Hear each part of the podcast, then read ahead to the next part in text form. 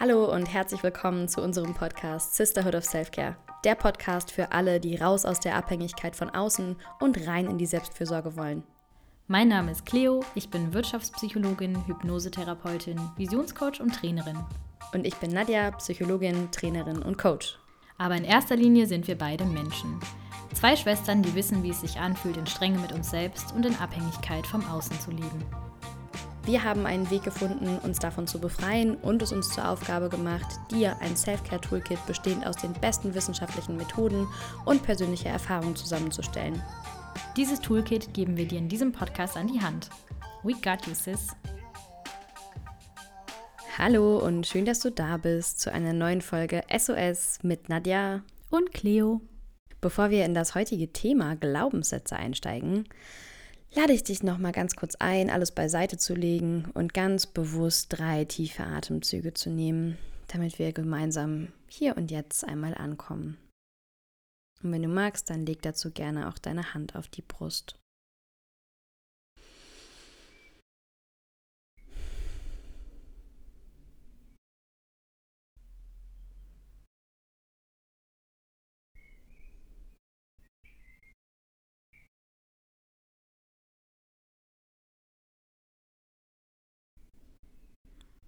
Ja, sehr schön. Und ich weiß nicht, ob du hier auch so die Vögelchen im Hintergrund zwitschern hörst wie ich.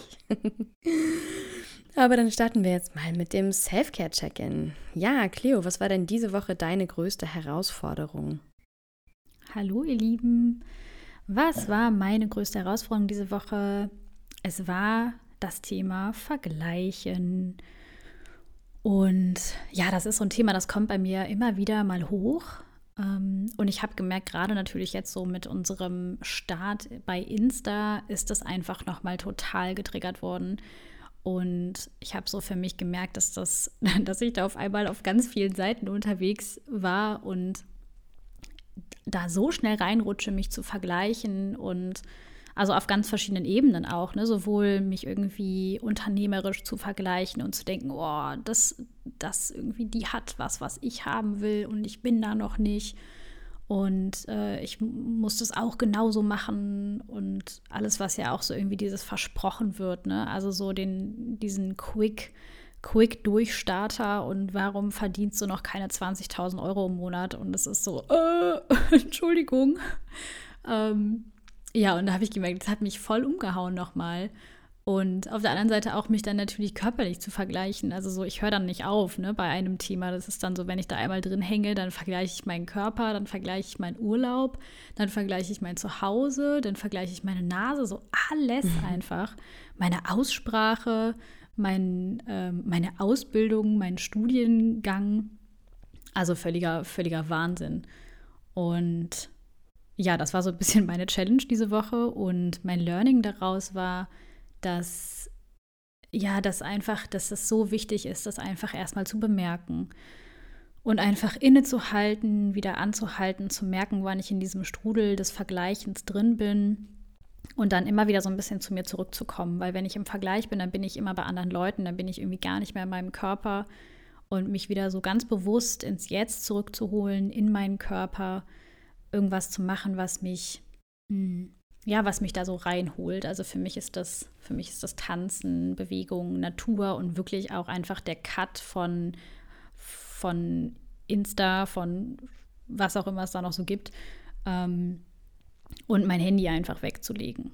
So und wirklich mir, mir Pausen zu schaffen und zu sagen, okay, ich habe ähm, hab eine Insta-Zeit am Tag und ich habe vor allem aber auch eine Insta-freie Zeit am Tag. So. Und in der Zeit nehme ich mein Handy nicht in die Hand, ähm, mein Handy irgendwie auf Mindfulness oder auf Fokus zu stellen, sodass ich auch einfach diese Push-Nachrichten nach, äh, nicht bekomme. Und das hat ähm, mir auf jeden Fall geholfen, da rauszukommen. Und gleichzeitig war so mein, mein Learning wieder echt, mich einfach nur mit mir selber zu vergleichen und immer wieder mich dran zu erinnern, wenn ich da reingerate, so, ey, was hast du denn, was hat sich denn im letzten Jahr bei dir schon verändert? Was für Learnings hast du gehabt? Ähm, was ich so toll finde an diesen wöchentlichen Learnings, weil ich kann mir jede Woche zurückschauen und denken, boah, krass, ich habe schon wieder mhm. was Neues gelernt und ich habe mich wieder ein bisschen weiterentwickelt und vor einem Jahr war ich an so einem anderen Punkt und es ist so toll, was wir heute machen und dass ich mich das traue und mir selber einfach nochmal Credit zu geben. Ähm, es war ganz toll. Ich habe auch nochmal mit einer Freundin telefoniert, die gesagt hat: so, ey, Girl, das ist cool, was ihr macht. Das ist so toll und äh, was du irgendwie die letzten Wochen ja gelernt hast und wo du hinüber rausgewachsen bist, ist einfach toll. Und das war für mich ein schönes Learning, nochmal echt so mir auf die Schulter zu klopfen und mich dran zu erinnern, wenn ich ins Vergleichen rutsche, so, ey, es ist doch so egal, was die anderen machen und das den anderen auch zu gönnen. Ne? So, das ist so schön, dass die das auch erleben dürfen. Und ich habe voll meinen eigenen Prozess. Und der hat gar nichts mit anderen Leuten zu tun. Genau. Und mein schönstes Erlebnis war dann tatsächlich einer der Momente, als ich mich so ein bisschen zurück in meinen Körper geholt hat und zurück zu mir ähm, habe ich eine kleine, also ich tanze ja für mein Leben gerne. Und dann habe ich eine kleine Dance-Party mit mir selbst geschmissen. Und ich glaube, es war so abends um 23 Uhr, habe ich gemerkt, oh, ich bin irgendwie noch nicht richtig ausgelastet und ähm, möchte so ein bisschen raus aus diesem Strudel. Und dann habe ich mir einfach Musik angemacht und habe so richtig alte Songs gefunden. Also da war irgendwie Pitbull bei, also alles wirklich. Es war, es war richtig herrlich. Und dann habe ich einfach nur eine halbe, dreiviertel Stunde getanzt und einfach voll den schönen Abend mit mir gehabt und das war einfach richtig herrlich und das war mein schönstes Erlebnis diese Woche. Hm.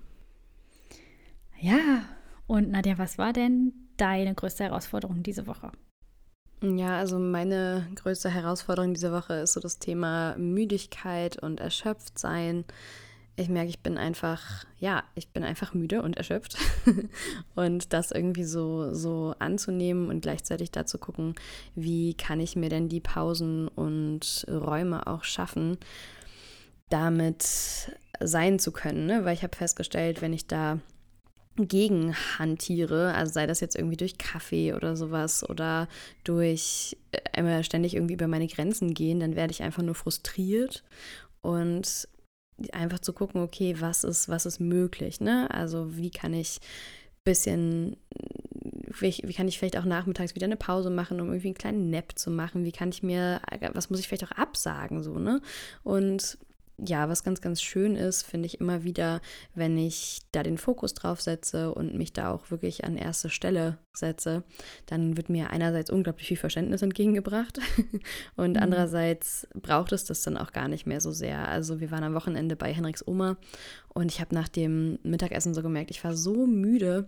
Und dann habe ich mich da einfach zwei Stunden aufs Sofa gelegt, im vollsten Vertrauen, dass die schon groß sind und auch in der Lage sind, glaube ich, Erwachsenenunterhaltungen zu führen ohne mein Beisein. Und ich glaube, die hatten eine richtig gute Zeit, einfach nur zu zweit. Ich hatte eine richtig gute Zeit beim Schlafen. Und ja, alles gut. und wenn du mich vorher gefragt hättest, dann wäre da bestimmt so eine Überzeugung gewesen von, ja, das macht man doch nicht. Ne? Also man, man fährt doch nicht zu jemandem zu Besuch, um dann da zwei Stunden zu schlafen. Ja, vielleicht macht man das nicht und ich habe das schon gemacht und es war wunderbar. Mhm. Und ähm, ja, mein schönstes Erlebnis war auch an dem Wochenende tatsächlich. Wir waren dann abends, nachdem ich äh, gut genappt hatte und äh, nachmittags bei Henriks Oma noch eine ordentliche Portion Erdbeeren zur Stärkung bekommen habe, Mm, war ich dann noch mit meiner Schwiegermutter und meinem Partner auch am See und auch im See und da war Live-Musik und es war einfach so schön, so in diesem See alleine ein bisschen rumzudümpeln und auch meine, meine, meinen müden Körper irgendwie in dieses kalte Wasser zu stecken. Das war ganz wunderbar. Und ja, dafür war ich total dankbar. Es war so ein richtig obwohl wir ja jetzt quasi schon in meinem Kopf haben wir schon Sommer, aber irgendwie fühlt es sich nicht an wie Sommer. Aber es war so ein richtiges Sommererlebnis. War ganz schön. Ja, es klingt auch einfach nach dem perfekten Tag. Also ein guter Nap, Erdbeeren und dann noch im See schwimmen. Absolut. Besser geht's doch nicht. Sehr schön. Ja, und dann kommen wir auch schon zum Thema der heutigen Folge. Und zwar haben wir ja in den letzten Folgen immer schon mal wieder das Thema angesprochen, was für uns super wichtig ist, und zwar Glaubenssätze. Und letzte Woche haben wir uns ja das transaktionale Stressmodell angeschaut. Und nochmal zur Erinnerung, dessen Quintessenz war, dass nicht die Situationen selbst unseren Stress verursachen, sondern unsere individuelle Bewertung dieser. Genau, und diese Folge möchten wir dazu nutzen, um einmal wirklich zu klären, was sind denn überhaupt Glaubenssätze und äh, wie kann man denn belastende Gedanken identifizieren und auch hinterfragen. Und wir haben heute, wie immer, eine wissenschaftliche Definition davon mitgebracht, als auch unsere persönliche Erfahrung mit dem Thema. Und äh, wir haben das ja auch schon letzte Woche angekündigt, aber nächste Woche kommen wir dann zur Technik, die wir selber auch einfach in unserer eigenen Arbeit mit uns und auch mit Klientinnen anwenden, um belastende Glaubenssätze zu identifizieren, zu hinterfragen und im besten Fall auch aufzulösen. Und unsere Idee ist, dass du das dann auch für dich machen kannst. Ja, und zum wissenschaftlichen Teil haben wir euch vorerst ein Zitat mitgebracht von dem römischen Philosoph Epiktet, dessen Namen ich auch nur die letzten 30 Minuten geübt habe. Und der sagt, dass Menschen werden nicht durch die Dinge an sich beunruhigt, sondern durch die Meinungen, die sie darüber haben. And I say that again. Menschen werden nicht durch die Dinge an sich beunruhigt, sondern durch die Meinungen, die sie darüber haben. Und dann kommen wir erstmal ein bisschen zum wissenschaftlichen Hintergrund des ganzen Themas. Und zwar fangen wir an mit den Behavioristen. Das heißt, die haben sich mit dem menschlichen Verhalten beschäftigt und beschäftigen sich auch heute noch mit dem menschlichen Verhalten. Und die haben früher jahrelang das Denken als Blackbox bezeichnet. Also keiner wusste so genau, was da eigentlich passiert in dieser schwarzen Box.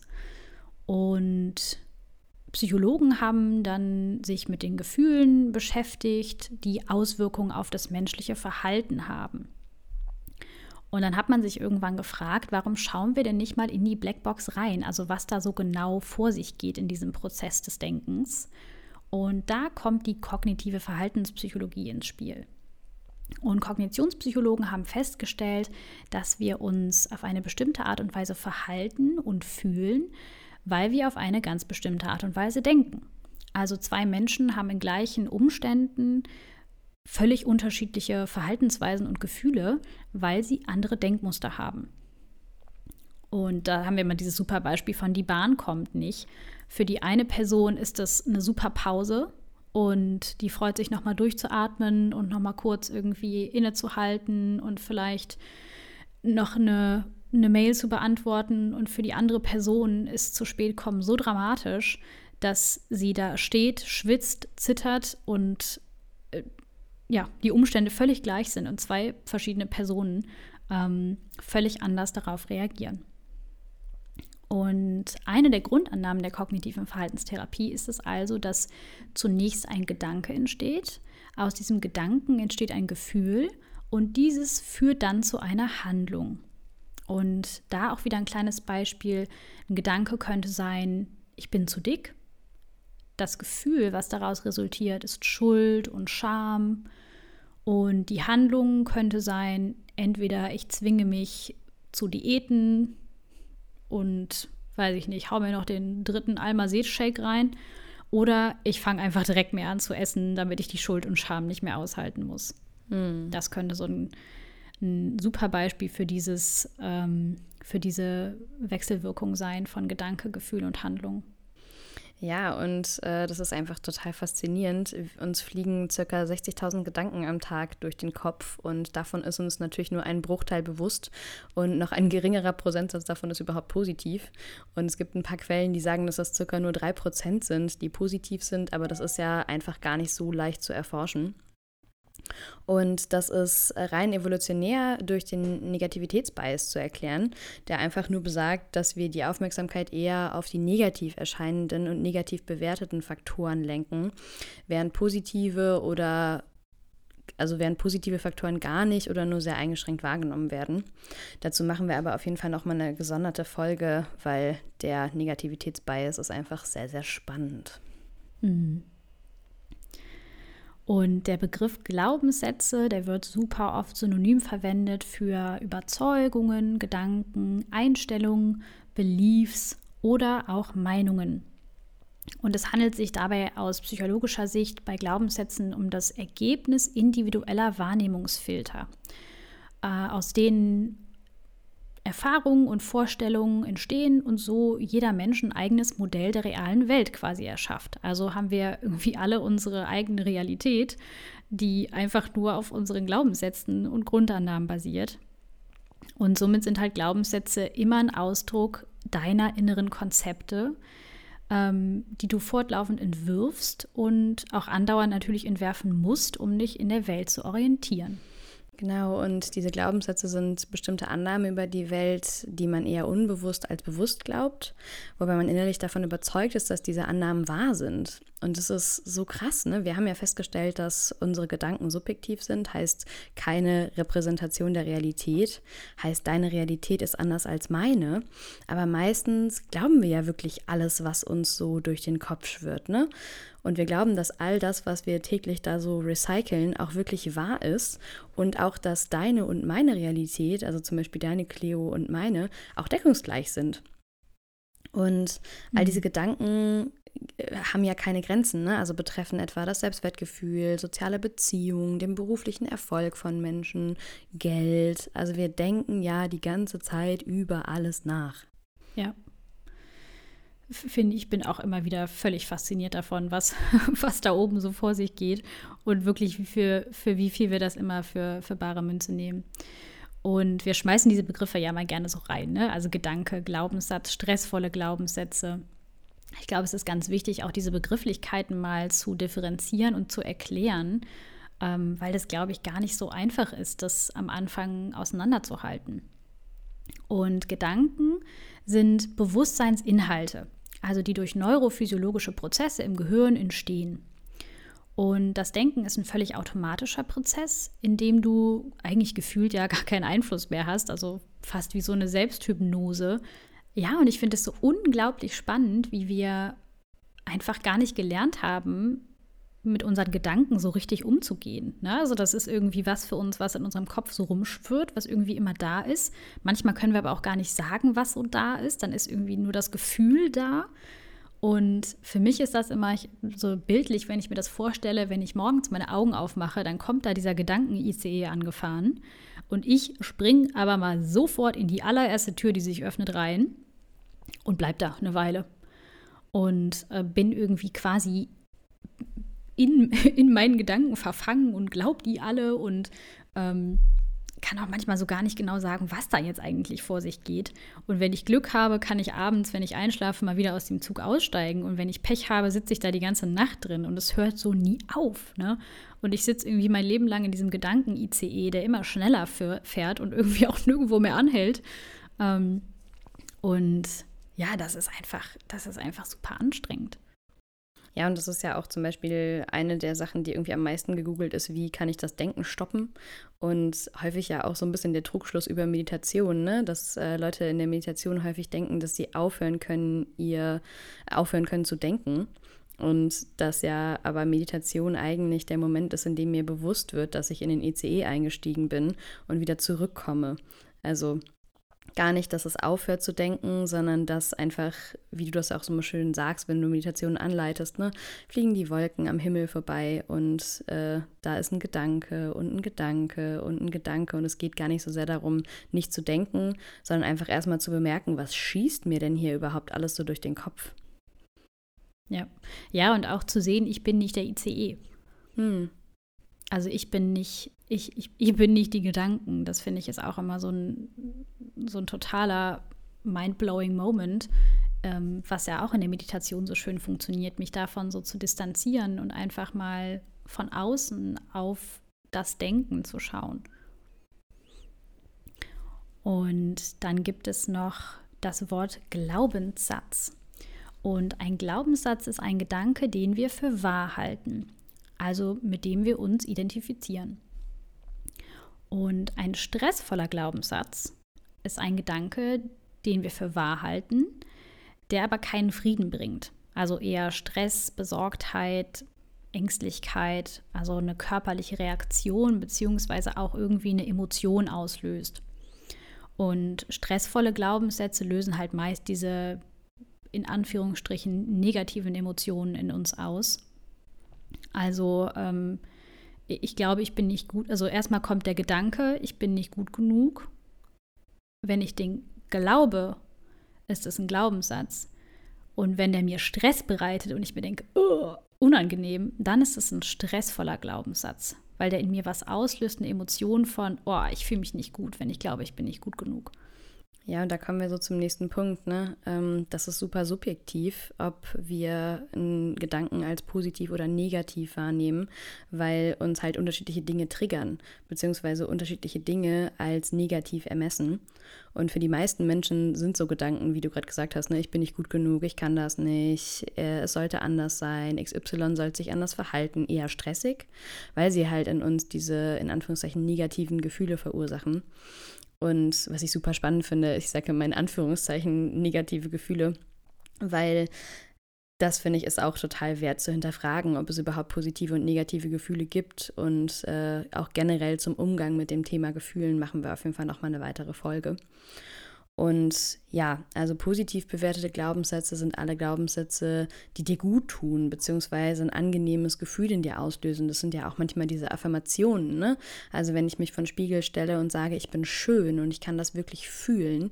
Ähm, also ich bin schön, ich glaube, dass ich schön bin dann kommt das Gefühl, ich bin schön und dann kommt die Handlung, ich laufe mit erhobenem Haupt durch die Gegend oder ne, äh, ziehe mir vielleicht auch was Schönes an oder mein Körper ist es wert, dass ich mich eincreme oder so Späßchen. Ähm, genau. Ja.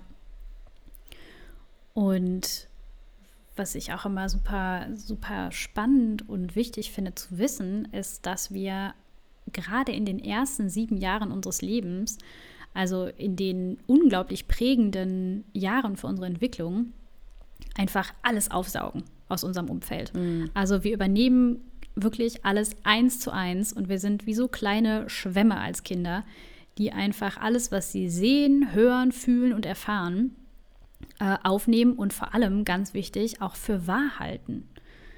Und das macht ja am Anfang schon mal erstmal Sinn, um so ein bisschen in der Welt zurechtzukommen, dich zurechtzufinden was es aber auch bedeutet, ist, dass wir Einstellungen, Überzeugungen und die Gefühle und vor allem auch Verhaltensweisen halt von unseren Bezugspersonen übernehmen. Und in der lerntheoretischen Forschung nennt man das Phänomen das Modelllernen.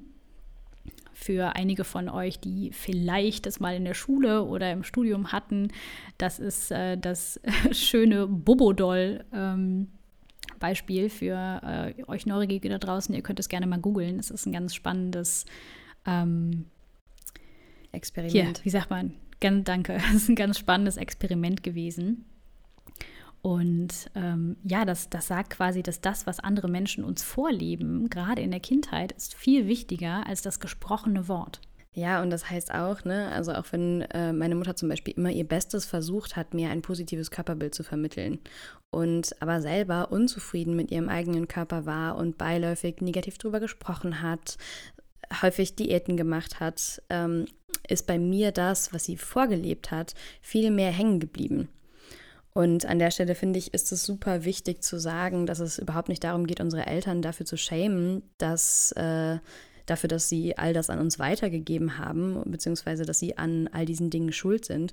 Denn ich bin der Überzeugung, dass sie im Rahmen ihrer Möglichkeit definitiv immer ihr Bestes gegeben haben und nur halt das weitergeben konnten, was sie selbst hatten. Ähm, und was so spannend ist, heute brauche ich ja nicht mal mehr meine Mutter, äh, um irgendwie ein schlechtes Körpergefühl zu haben, weil mir diese Annahme über den Körper selber so bekannt ist und ich die ja auch immer wieder wiederholt habe. Ne? Also diese Person, die definitiv wollte, dass es mir mit meinem Körper gut geht, aber mit ihrem eigenen Körper nicht auf diese Art und Weise umgehen konnte, konnte mir das gar nicht anders vermitteln. Und so meine Überzeugungen über meinen Körper, die sehr, sehr lange einfach super, super schmerzhaft waren ähm, und manchmal auch immer noch sind. Ne? Also, dass so der erste Blick in den Spiegel manchmal so einen Gedanken hervorruft von, ich bin nicht schön, ich bin zu dick, ähm, mhm.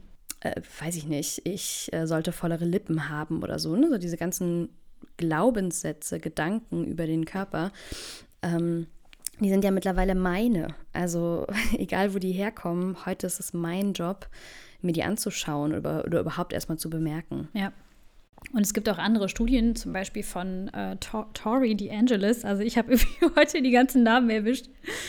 Ähm, die besagen, dass ein Teil unserer Einstellung auch genetisch an uns weitergegeben wurde und halt nicht nur unsere Erziehung und das Erleben der Umwelt. Und das finde ich einfach so mhm. krass. Also wenn ich mir überlege, dass wirklich so, ja, meine Überzeugung, meine meine Grundüberzeugung über mich, über andere, über die Umwelt, sodass das einfach weitergegeben wird und dass ich das auch vererbt bekommen habe. Das finde ich ist einfach super krass und dann auch mal mhm. natürlich so, gerade wenn ich die, die früheren Generationen anschaue, boah, was haben die geglaubt?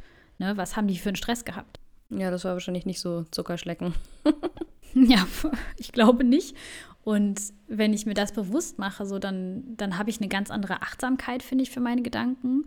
Und gleichzeitig denke ich mir so, das Erste ist so, oh Gott, ich möchte das nicht an meine Kinder weitergeben, äh, was ich da so für den einen oder anderen Gedanken, stressvollen Gedanken vielleicht habe. Und deswegen finde ich das so, so wichtig, mir das anzuschauen, um das halt, um diesen Kreislauf da auch mal zu unterbrechen und da so mit Achtsamkeit echt an meine Gedanken ranzugehen. Hm. Ja, und äh, was bedeutet das konkret? Ne? Also konkret bedeutet das, dass du auf einem Programm fährst, äh, was du dir zum großen Teil in deiner Kindheit angeeignet hast und was ja teilweise völlig unbewusst abläuft. Und das macht auch total Sinn, dass viele dieser Prozesse unbewusst ablaufen, weil also wenn wir irgendwie 60.000 Gedanken am Tag bewusst hätten, so oh mein Gott, und viele dieser dieser Aktionen, die wir täglich so durchführen, wenn wir da immer ganz, ganz bewusst drüber nachdenken müssten, wäre das einfach unglaublich anstrengend. Also, beste Beispiel finde ich ist Autofahren. Ne? Wenn ich jedes Mal, wenn ich ins Auto steige, ähm, darüber nachdenken muss, was ich da mache. Äh, Schlüssel ins Schloss, Türe auf, setz dich hin, schnall dich an, Fuß auf die Kupplung. Ähm, wenn ich das alles immer so ganz, ganz, ganz, ganz kleinschrittig denken, laut, denk, laut denken würde, wäre das unglaublich anstrengend. Und unser Gehirn ist da sehr ökonomisch und nutzt wirklich energiesparende Maßnahmen, um ja, da einfach da einfach die Abkürzungen zu nehmen. Heißt es ist auch total sinnvoll, dass uns nicht jeder Gedanke bewusst ist. Ähm, aber hat eben auch zur Konsequenz, dass diese Eindrücke im Unterbewusstsein abgespeichert sind und äh, auch als Erwachsene, wenn wir unser eigenes Leben unabhängig vom Elternhaus führen und glauben, ja doch ach so frei zu sein, diese Grundüberzeugung, diese Glaubenssätze trotzdem in jeder Situation einfach präsent sind. Ja, ja, finde ich auch super spannend. Also ich meine, das liegt ja irgendwie daran, dass, dass unser Unterbewusstsein nicht wirklich eine Vergangenheit und eine Zukunft kennt. Es hat diese Dinge irgendwie so abgespeichert, die sind aber immer aktuell. Also so, es nimmt es immer mit ins Jetzt mhm. und es kennt irgendwie nur das Jetzt. Und alles, was wir so erlebt haben, das wird immer im Jetzt irgendwie nochmal mit eingebracht und im Jetzt so in die Situation übertragen. Und ähm, was, was ich finde, so unter dem, mit dem Hintergrund ganz wichtig ist, ist auch zu wissen, dass diese, diese Glaubenssätze ja damals mal irgendwie einen Sinn erfüllt haben. Ja. Also, dass die schon entstanden sind, weil sie damals einen Nutzen hatten, um uns oder ja, um uns zu beschützen, ne, um uns vor irgendwas zu bewahren ähm, und die aber meistens so im Heute gar nicht mehr so sinnvoll sind. Und ich finde, so ein super Beispiel dafür ist damals, wenn du dir mal vorstellst, vielleicht haben das ein, die ein oder andere von euch erlebt, du bist irgendwie mal ausgelacht worden vor der Klasse, also musstest irgendwie, weiß ich nicht, in der Grundschule was vortragen, bist nach vorne gegangen, hast dir gedacht, boah, yay, das rocke ich jetzt richtig weg und hast dich irgendwie versprochen oder verhaspelt und so wie Kinder ja manchmal sind, alle haben dich vielleicht ausgelacht und du bist rot angelaufen und vielleicht hast du dir das noch ein paar Wochen danach angehört. Ähm, Vielleicht war es auch noch Dollar Richtung Mobbing. Ähm, und einfach zu sehen, so diese Situation, ne? wenn ich, wenn du da vorne stehst, rot wirst und alle dich auslachen, das ist so eine krasse und einschneidende Situation als Kind. Mhm.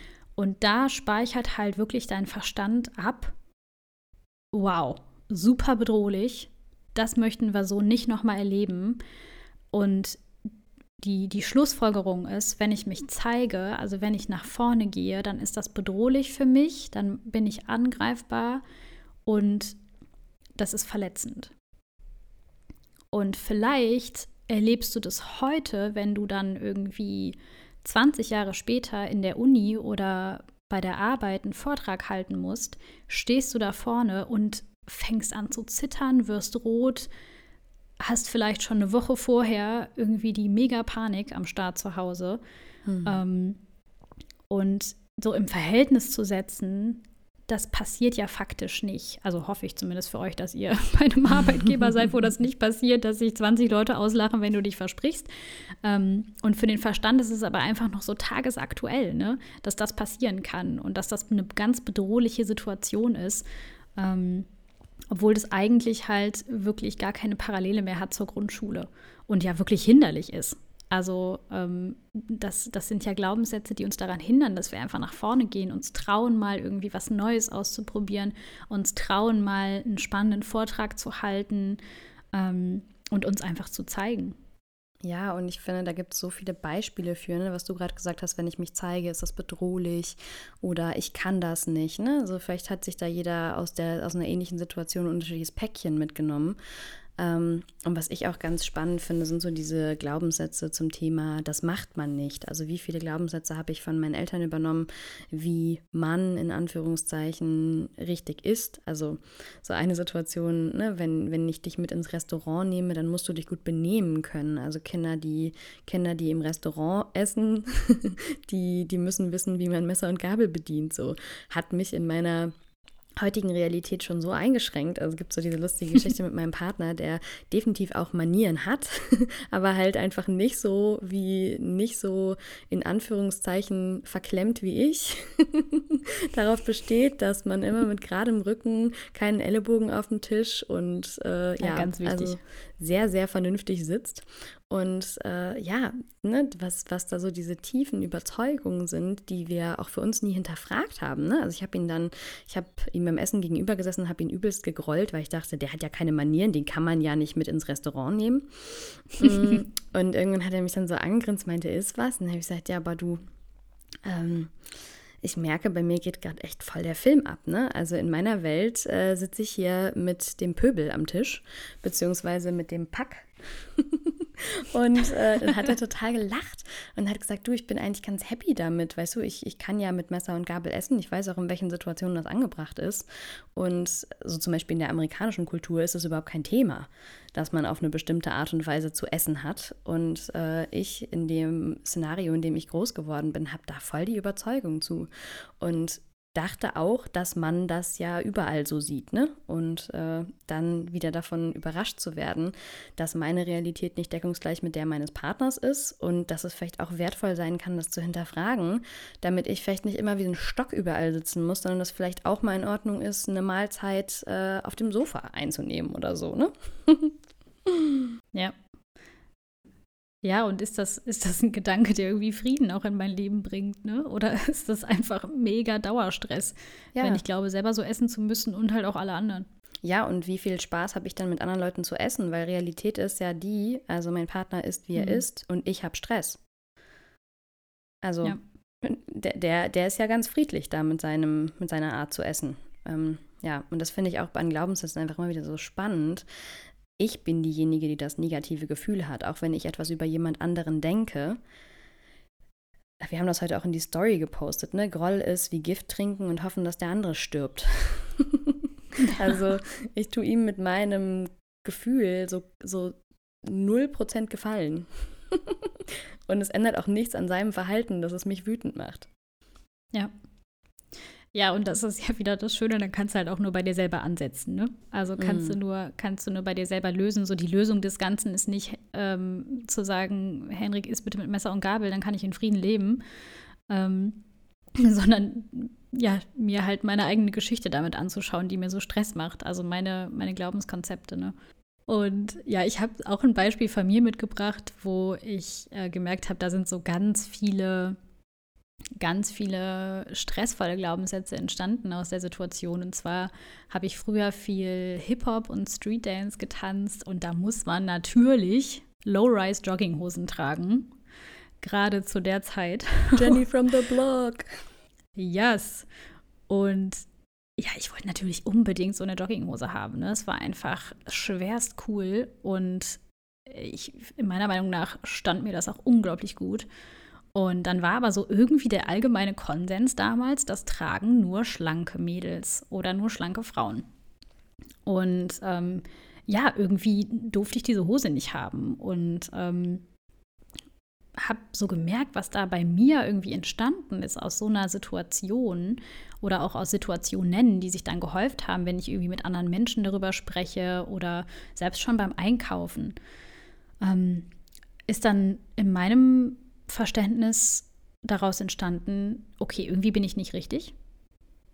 Ähm, es gibt Klamotten, die ich nicht tragen darf. Hm. Das heißt, einen Bauch zu haben, ist irgendwie nicht richtig, ist irgendwie falsch. Und ich muss abnehmen, natürlich dann auch. So meine Schlussfolgerung daraus, okay, ich bin irgendwie nicht richtig, ich muss, ich bin falsch, ich muss was ändern. So, damit ich irgendwie cool sein kann, damit ich die Sachen tragen kann, die mir gerne gefallen.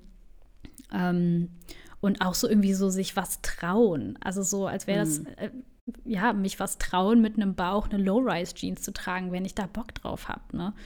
Und dann irgendwie so dieser Gedanke, okay, ich bin, ich bin nur irgendwie sexy und ich bin nur eine gute Tänzerin, wenn ich so ins Schema passe. Und ähm, ich könnte jetzt wahrscheinlich diese Liste noch so viel weiter ausführen. Und das finde ich so faszinierend, weil das ja in Anführungsstrichen nur so eine kleine Situation ist. Und da sind aber so, so diese Gedanken, die ich dann für wahr gehalten habe in dem Moment, wo ich dachte, ja, buff, das stimmt, mein Bauch ist zu dick und ich kann deswegen diese Hose nicht tragen, offensichtlich. Ähm, aus, daraus ist halt dieser, diese, dieser stressvolle Überzeugung geworden, die sich so dann einfach total verfestigt und die ich einfach dann jahrelang mitgenommen habe und auf der ich jahrelang gefahren bin, auf diesem Automatismus von, oh ja, ich bin da nicht gut genug, ich muss abnehmen, ich bin nicht sexy, mein Bauch ist zu dick. Und unabhängig davon, wie, wie dick oder dünn oder was auch immer mein Bauch aussah. Ne? Das ist ja auch so mhm. wichtig. Also so in dem Moment, wo sich dann die Situation im Außen verändert, hat sich aber mein Denken nicht verändert. Ja. Weil sich das einfach so verfestigt hat. Und ja, das finde ich ist, ist so, so eine einschneidende Situation, die, die ich irgendwie in meinem Leben festmachen konnte. Und ich bin so dankbar, dass ich heute einfach meine Low-Rise-Jogginghose rocke und ähm, ja, das einfach mir anschauen konnte, ne? diese, ganzen, diese ganzen stressvollen Gedanken, die ich so über mich hatte. Und ähm, ja, also wirklich so embrace your body. Es ist einfach, finde ich, ich finde die, deswegen finde ich die Bewegung auch so toll. Wirklich, mhm. ich darf, also dieses, ey, du darfst alles tragen, worauf du Bock hast, so, wenn es dir, wenn es dir Freude gibt, ne? Und wirklich so drauf, ja, drauf, äh, excuse my French, zu scheißen was andere Leute darüber denken. Mhm. Und die Ressource hatte ich aber früher einfach nicht. Ne? Also so gerade finde ich im Teenageralter bin ich irgendwie so davon abhängig, ob mich andere cool finden und ob ich reinpasse und ob ich dazugehöre, dass ich einfach so diese, diese, diese innere Ressource von, ja, ist mir doch egal, was ihr über meine Jogginghose denkt, die hatte ich halt damals nicht. Mhm. Ja, und ich glaube, da gibt es so viele Situationen. Ne? Also für viele Leute gibt es da einfach so Schlüsselsituationen. Das erleben wir ja auch häufig bei in meiner eigenen Arbeit mit mir erlebe ich das ganz oft, aber auch in der Arbeit mit Klientinnen ist es ganz mhm. oft so, dass es so ein paar Schlüsselsituationen im Leben gibt, wo wir uns eine ordentliche Portion Glaubenssätze abgeholt haben. Und auch so zu bestimmten Bereichen. Also ein Beispiel ist ein ganz kurzes, ähm, war so mein erster großer ähm, Crush, nennen wir es so. ähm, und äh, so, es wurde danach irgendwie, wir haben dann irgendwie geknutscht und dann ist er mir auch irgendwie an die Unterwäsche und dann fragt er mich, also kann ich, kann ich mich wie heute dran erinnern, hat er mich gefragt, ähm, ob ich denn auch Tangas tragen würde oder immer nur so Kinderunterwäsche. Und ich Was weiß, ist ein Tanga? Ich weiß, dass ich mich so geschämt habe und irgendwie damals dieser Gedanke entstanden ist von wegen, ich muss sexy sein, also für, für Männer vor mhm. allem, ne? Und was, was, was macht das mit einem Menschen oder wie lebe ich mein Leben, wenn ich glaube, ich muss sexy sein für, für Männer? Und äh, auch so vielleicht dieser Gedanke für mich, was auch so da war, ich bin nicht gut genug, ne? Und äh, ich muss anders sein oder auch mein Job als äh, mein Job als Frau oder auch äh, ja auch so dieses Teenager sein habe ich danach auf jeden Fall mega gehasst. Ich wollte danach richtig erwachsen sein. und so zu sehen, ist es eine kleine Situation, die einfach so viel mit sich bringt und vor allen Dingen die danach diese Erfahrung auch immer wiederholt. Ne? Das ist so dieser Kreislauf von Denken, Fühlen, Handeln und aus dem Handeln resultiert dann ja wieder Denken, Fühlen, Handeln.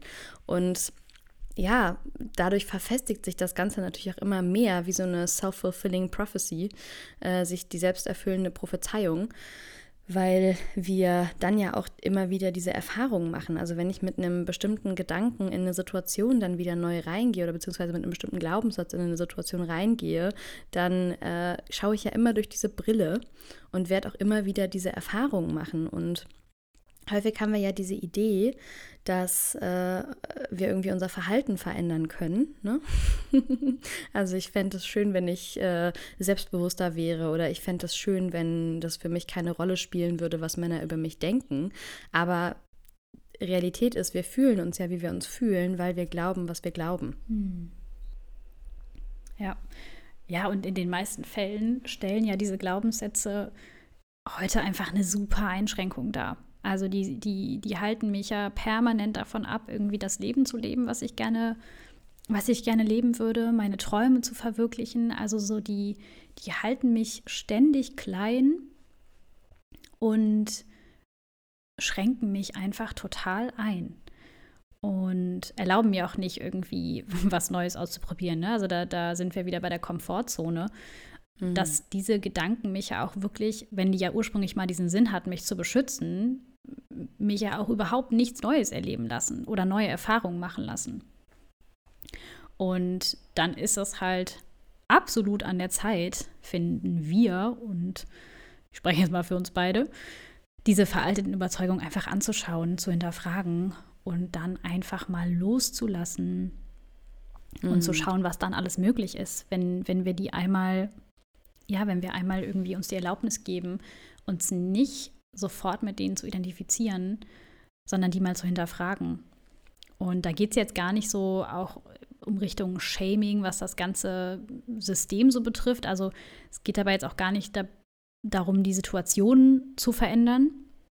Im Sinne von, okay, wir müssen jetzt irgendwie das ganze Schulsystem ändern, weil dort das und das passiert, weil es leistungsfördernd ist und also zu krass leistungsfördernd, weil Körper kommentiert werden, mhm. da und da die Stellschrauben, also wirklich so zu sehen. Es geht darum, einfach bei dir anzufangen, bei deinen Gedanken und nicht bei den Situationen im Außen. Ähm, genau, das war nochmal ganz wichtig zu erwähnen, sondern wir wollen nicht die Situation, sondern echt nur das Verhalten beziehungsweise die Gefühle beziehungsweise den Gedanken verändern. Also die Überzeugung, die wir darüber haben und ja, dich ab und zu mal zu fragen, ob das, was du da so denkst und glaubst, vor allem, eigentlich wahr ist. Also mhm. geht es nicht darum zu schauen, ähm, nee, es geht darum, genau, es geht darum zu schauen, wie kannst du das erstmal freilegen, also herausfinden, auf was für einem Glaubensautomatismus du denn eigentlich so fährst den ganzen Tag und was für ja größtenteils unbewusste Grundüberzeugungen da so bei dir schlummern und mit welchen von diesen Grundüberzeugungen du einfach so durch dein Leben läufst. Ja, was ich noch ganz, ganz wichtig finde zu dem, was du gerade gesagt hast, ne, nicht die Situation oder das Verhalten oder die Gefühle zu verändern, ähm, das passiert automatisch. Also wenn ich beim Gedanken ansetze, dann ist in meiner Erfahrung das äh, Gefühl ein anderes und dadurch auch das Verhalten ein anderes. Also weißt du, wenn ich nicht mehr glaube, ich bin nicht gut genug, dann fühle ich mich nicht unter Druck oder fühle mich frei und dann verhalte ich mich vielleicht auch ganz anders. Ne? Oder wenn ein Typ zu mir in dieser Tanga-Situation, wer wäre ich denn ohne diese Geschichte, dass ich äh, äh, für Männer sexy sein muss, dann würde ich vielleicht lachen und sagen, ähm, excuse you, ähm, du, äh, das verletzt mich. Oder zu sagen, hör mal du, ähm, weiß ich nicht, ob das für mich eine Beziehung auf Augenhöhe darstellt. Ne? Also es wäre jetzt natürlich sehr weit für eine 14-Jährige. Und ähm, aber dann habe ich einfach andere Gefühle und dadurch auch wieder ganz andere Handlungsoptionen und kann dann auch natürlich drangehen, das System zu ändern. Aber ähm, so, it starts with me. Ja. Ja, und ich finde, generell kann das einfach schon super spannend sein, überhaupt zu schauen, äh, was habe ich denn für Glaubenssätze und woher kommen die? Und im nächsten Schritt dann zu gucken, wie kann ich diese einzelnen Gedanken hinterfragen und wirklich zu gucken, sind die denn wirklich so zutreffend und sind die auch so nützlich, die ganzen Gedanken, die ich habe. Ne? Wie in der Situation mit meinem Partner, ist es denn so nützlich zu glauben, dass es irgendwie nur eine korrekte Art und Weise gibt zu essen, beziehungsweise mhm. sich, sich zu benehmen. Ne? Und ja, genau, nächste Woche erklären wir euch eine super spannende und wirksame Methode, mit der du dann auch in der Lage sein wirst, deine eigenen Glaubenssätze zu identifizieren und zu hinterfragen und im besten Fall halt auch aufzulösen. Und wir unterrichten das auch an der Uni, den Kurs. Das macht einfach immer wahnsinnig Spaß mit den Studierenden und auch in unseren Seminaren in Düsseldorf. Ja, genau, schon mal kleiner Teaser. Die Methode heißt Inquiry-Based Stress Reduction, also hinterfragen oder fragenbasierte Stressreduktion. Und ja, wir sind beide, wie ihr wahrscheinlich gerade hört oder vielleicht auch schon die uns kennen, in dem einen oder anderen große Gespräch Fans haben. Genau, sind wir wahnsinnig große Fans davon und nutzen die Methode halt auch selber ähm, mit unserem eigenen Stress als Tool, als auch äh, in der Arbeit mit KlientInnen und wie gesagt auch in Seminaren. Und es ist einfach, ja, als ich die Methode kennengelernt habe, war es einfach eine krasse Revelation und das wollen wir weitergeben. Ja, und das ist ganz wichtig, was du gerade gesagt hast, auch das, der, der Stress. Also ganz oft weiß ich gar nicht genau, was denke ich denn eigentlich gerade. Ich weiß aber, dass ich Stress habe. Und Stress könnte sich in Form von einem Gefühl wie Angst, Wut, Zorn, Entsetzen zeigen. Und dieses subjektiv negativ wahrgenommene Gefühl gibt ganz oft Aufschluss auf einen stressvollen Gedanken, der darunter liegt. Und über das Gefühl kommst du oft einfacher zu dem Gedanken. Also zum Beispiel an der Situation, du bist irgendwie sauer auf deinen Partner oder deine Partnerin und du merkst, oh, da ist irgendwie Groll, ich bin wütend. Oh, da ist irgendwie gerade einfach ganz viel, ganz viel in mir, was mich bewegt. Und diese simple Frage, warum? Wenn du dir dafür einen Moment Zeit nimmst, kann so Aufschluss geben auf den Gedanken. Also warum bin ich gerade so wütend auf meinen Partner, meine Partnerin? Äh, und dann kann ich schauen, er, sie sollte mehr Zeit für mich haben. Meistens geht es dann los. dann kann ich eine ganze Seite schreiben. Sollte mich besser verstehen, sollte dies und jenes tun, sollte verflixt nochmal diesen scheiß Krümel hier wegstaubsaugen, den ich seit einer Woche sehe was wir da nicht alles glauben. Und wenn dich das interessiert, auf welchen Glaubensmustern du da so unterwegs bist den ganzen Tag, kannst du dir für den Anfang neben dem Warum auch noch folgende Fragen stellen. Und was wir ja eben erzählt haben, dass du ganz viel auch so von diesen, diesen Überzeugungen von deinen Bezugspersonen übernommen hast, kannst du dich mal fragen, was glauben die denn über bestimmte Themen? Also zum Beispiel, was haben meine Eltern oder meine Bezugspersonen über Geld gedacht? Vielleicht denken sie es auch heute noch. Und über Geld, ich meine, wie viele Leute über Geld einfach total stressvolle Gedanken haben. Also ich irgendwie, ich muss immer mein Geld zusammenhalten, ich muss immer sparsam sein, ähm, ich darf mir nichts gönnen, ich bin gierig, ich, man darf nicht über Geld sprechen. Ähm, Geld ist irgendwie eklig. Hm. Ja, haben kommt von halten. Also so super viele Gedanken, die ja teilweise so eine ganze Gesellschaft irgendwie mit für wahr hält und teilt. Und das hört natürlich bei Geld nicht auf. Das geht auch Richtung Beziehung. Also wie sind Rollenbilder? Wie hat die Frau zu sein? Wie hat der Mann zu sein? Wie hat es abzulaufen im Haushalt? Über Körper. Also schlank ist gut, dick ist nicht gut äh, in anderen Kulturen schlank ist nicht gut, dick ist gut, ähm, beziehungsweise füllig. Ne? Also allein schon das Wort dick ist irgendwie auch schon irgendwie mit so viel Bewertung in meinem Kopf besetzt.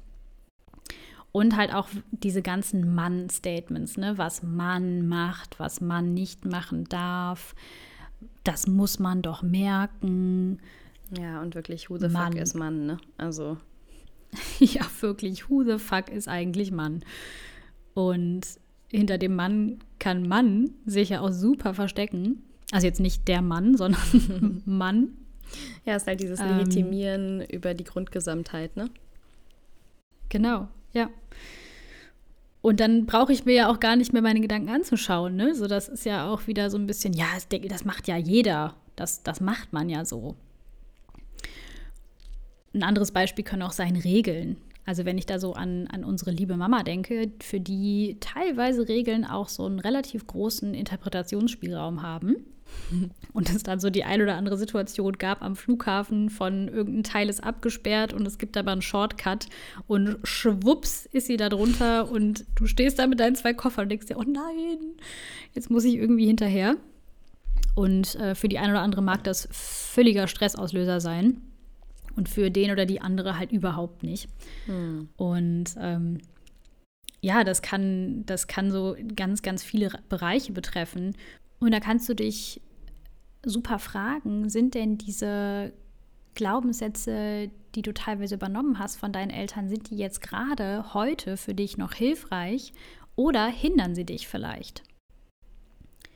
Das heißt, was für ein Gefühl lösen sie in dir aus, auch wieder? Also wenn zum Beispiel das Konzept von es ist gut, pünktlich zu sein, in dir kein ein positives Gefühl auslöst, weil du denkst, ja, ist cool, ich bin gerne pünktlich, so, ich finde, das ist, ähm, das ist easy für mich, pünktlich zu sein, das ist okay, ich mache das gerne, ich finde, das ist, ähm, da bricht mir jetzt kein Zacken aus der Krone, wenn ich pünktlich zu einem Termin komme. Wenn es aber für dich ein negatives Gefühl auslöst von, boah, immer bin ich zu spät und ich muss pünktlich sein, ich krieg's nie hin, ich schaffe das nicht, ähm, ich bin, ich bin nicht gut genug, ich bin falsch, weil ich immer zu spät komme, das und das so echt ein, ein, negatives Gefühl in dir auslöst, dann könntest du dich mal fragen, ist das, ist das wirklich hilfreich, das gerade über mich zu glauben? Und hilft mir das vor allem beim Pünktlichsein? Mir meistens nicht. Und genau, und auch die Frage, möchtest du das beibehalten? Also möchtest du diesen Glaubenssatz, den du übernommen hast oder den, der sich irgendwann etabliert hat, vielleicht durch eine Schlüsselsituation, möchtest du den beibehalten? Ja, mega spannende Fragen. Ähm, und dann kommen wir auch schon zu den drei Key Takeaways der heutigen Folge. Und das erste ist, nicht alles, was wir denken, ist wahr. Das zweite Key Takeaway ist, wenn wir versuchen, unser Verhalten zu ändern, scheitern wir oft, weil wir unsere darunterliegenden Gedanken nicht ändern. Und das dritte Key Takeaway ist, hinterfragen wir unsere Gedanken, können wir unsere Gefühle und auch unser Verhalten ändern. Amen. Ja, und schön, dass du heute wieder dabei warst. Wenn dir die Folge gefallen hat, lass uns gerne eine 5-Sterne-Bewertung da und abonniere unseren Podcast. Mehr Informationen über unsere Arbeit und Coaching bzw. Seminarangebote findest du auf unserer Webseite www.sisterhood-off-selfcare.com. Der Link dazu und zu unserem Instagram-Channel ist auch in den Show Notes. Und für diese Woche möchten wir dir noch ein kleines Self-Care-Statement mit auf den Weg geben, das dich begleitet. Ich bin nicht mein Denken, nicht alles, was ich denke, ist wahr. In diesem Sinne, take care, sis, and you got this. Whatever it is.